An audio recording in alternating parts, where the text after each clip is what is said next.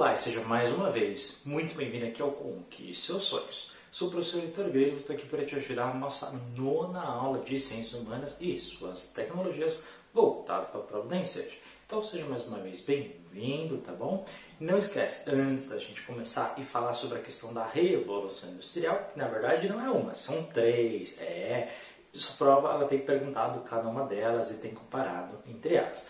Mas antes de iniciar, não esquece do like, se inscrever no canal caso não seja inscrito, clicar no sininho para receber os próximos vídeos, de compartilhar este link e também de escrever aqui embaixo nos comentários. Caso queira, torne-se membro do canal, tá bom? E também não esquece aí de dar uma olhada na descrição desse vídeo que tem muito material bacana.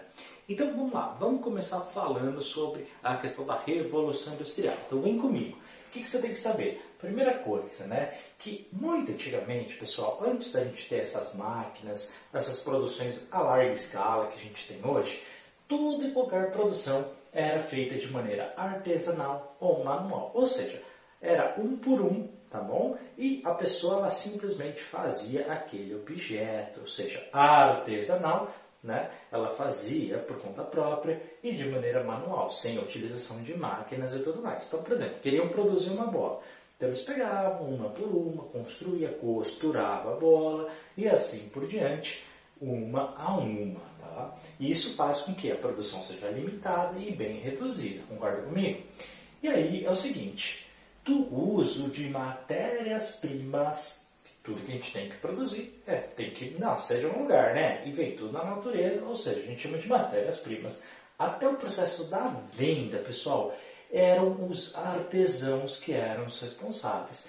Então, os artesãos, eles tinham realmente uma figura de destaque na sociedade, tá? Porque afinal, eles eram responsáveis por tudo, tudo, inclusive todas as etapas de todo o processo de produção. E até então, pessoal, tiveram a grande ideia. Olha, e se a gente utilizar máquinas para produzir mais rápido? Porque vai acelerar o processo e em menor tempo a gente produz mais quantidades. Portanto, as indústrias elas nascem aí, tá? As indústrias nascem desse sentido.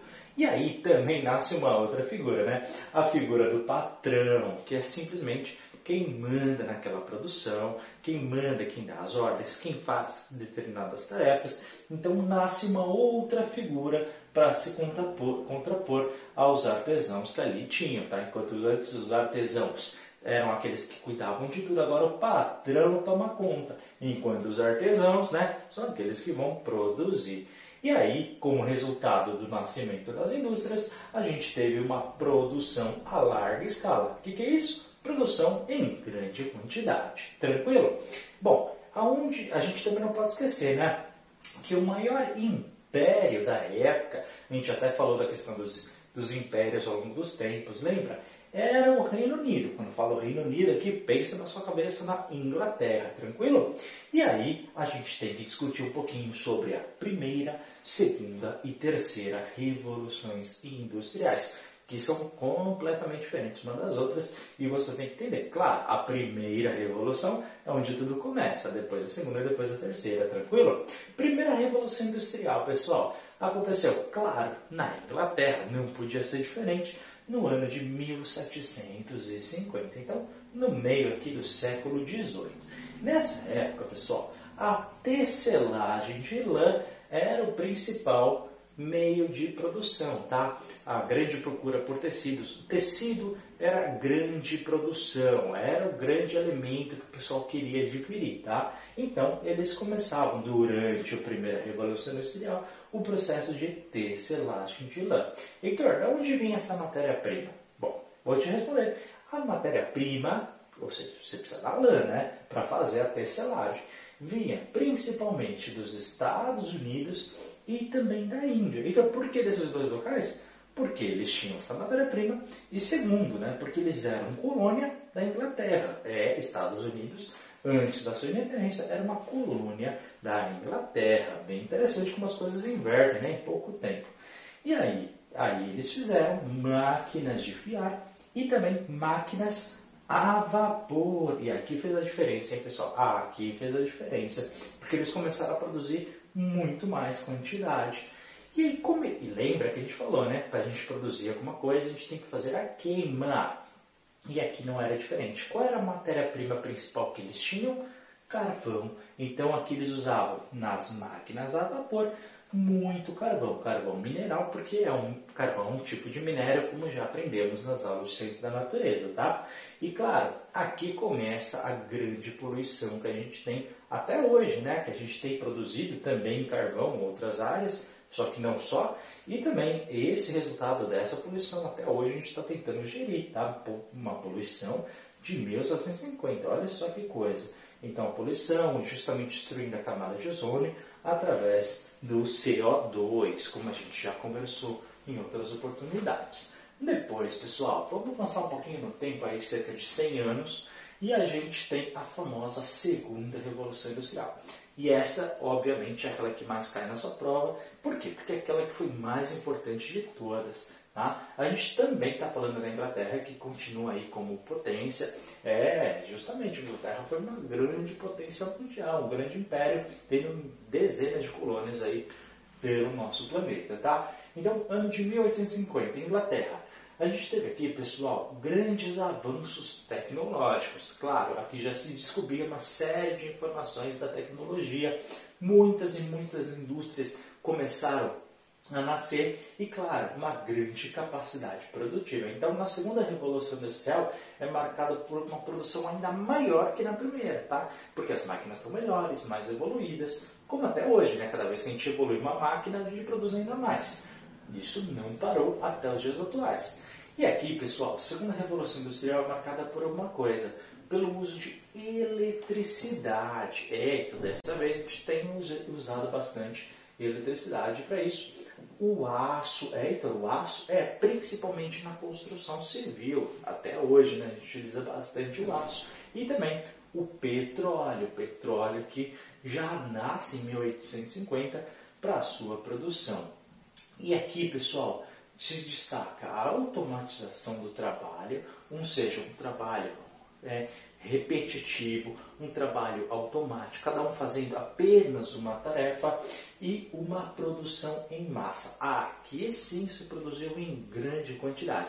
Aqui o foco era principalmente produzir em larga escala, tá? Independentemente aí se o trabalhador ele tinha direitos trabalhistas, isso veio só depois, tá? Se ele realmente tinha condição física para isso, não, era produzir em larga escala.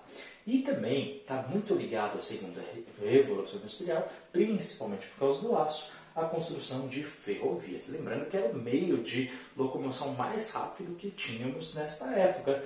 Portanto, as ferrovias eram os principais meios de, entre as cidades para se locomover e também transportar produtos. Tá? Então, é um grande destaque. Aqui, claro, a gente também está muito ligado à questão do pensamento liberal, a busca de lucro, né, de fazer as empresas crescerem. Então, a gente tem um pensamento capitalista a 100% do seu foco. Tá? E aqui, a grande utilização de energia elétrica pela população. Aqui a população também começa a utilizar a energia, a energia pessoal, que nós temos hoje, começa aqui, justamente fruto desses avanços tecnológicos. E claro, com o desenvolvimento industrial, a gente também teve um aumento da produção agrícola. Graças a esses avanços, a esse pensamento, a gente conseguiu também produzir a larga escala não só as indústrias, mas também a questão agrícola, mesmo porque a população aqui né, tem começado a aumentar bastante e precisava dar conta dessa demanda toda. E por fim, pessoal, claro, temos também a terceira revolução industrial, que ela é bem importante. Então, ela começa, pessoal, em 1950, depois da Segunda Guerra Mundial. Lembrando, né? A Segunda Guerra Mundial foi entre 39 até 45. Então, começa ali mais ou menos cinco anos depois que termina a Segunda Guerra Mundial, tá? E ela é marcada, pessoal, inclusive é importante falar, antes disso, que alguns especialistas históricos dizem que ela dura até hoje, tá? A gente não consegue precisar exatamente, porque toda vez na história você precisa de um distanciamento de tempo para conseguir essas definições. Mas a sua prova é pacífica em relação a isso. Ela aceita, tá? Se aparecer que até hoje estamos na terceira revolução, está certo. Que ela começou em 1950, também está certo. Então não tem problema nenhum. E ela é considerada, é, entre suas marcas, como o maior avanço tecnológico, especialmente na área científica. Então, a terceira revolução industrial ela é marcada sim com os dois pés dentro da ciência, da pesquisa, da utilização de métodos científicos que nós já aprendemos aqui nas aulas. Então, toda essa área de pesquisa e desenvolvimento científico ela é marcada pela terceira revolução.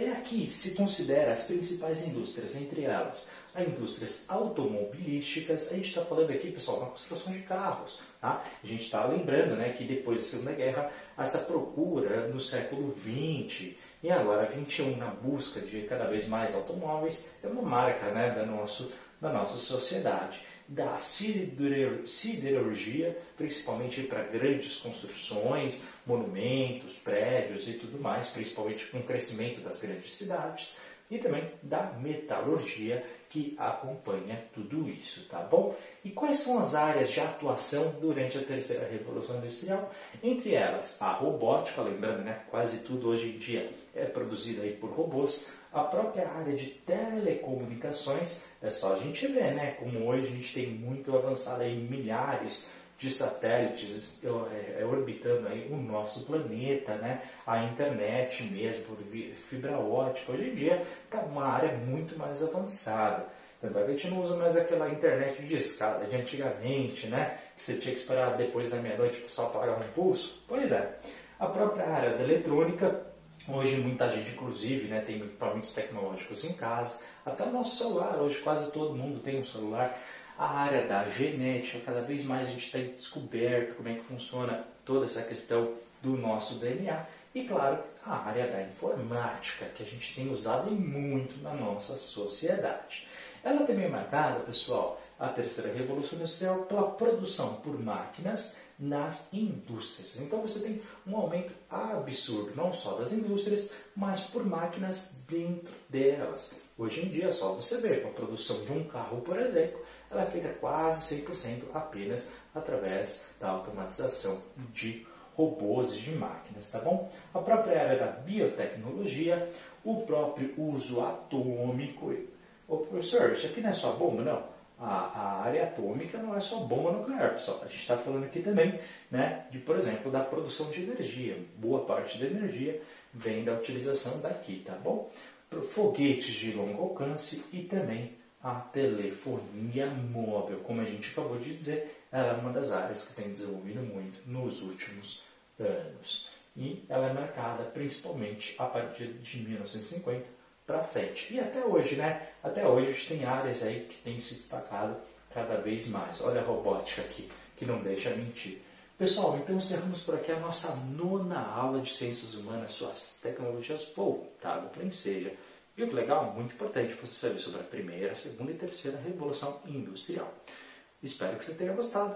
Muito obrigado por ter assistido, tá? Não esquece do like, inscrever no canal caso não seja inscrito, clicar no sininho, compartilhar o vídeo e de comentar aqui embaixo. Caso queira, dá uma olhadinha na descrição e torne-se membro do canal. Obrigado por ter assistido. A gente se vê no nosso próximo vídeo. Forte abraço, até a próxima. Tchau.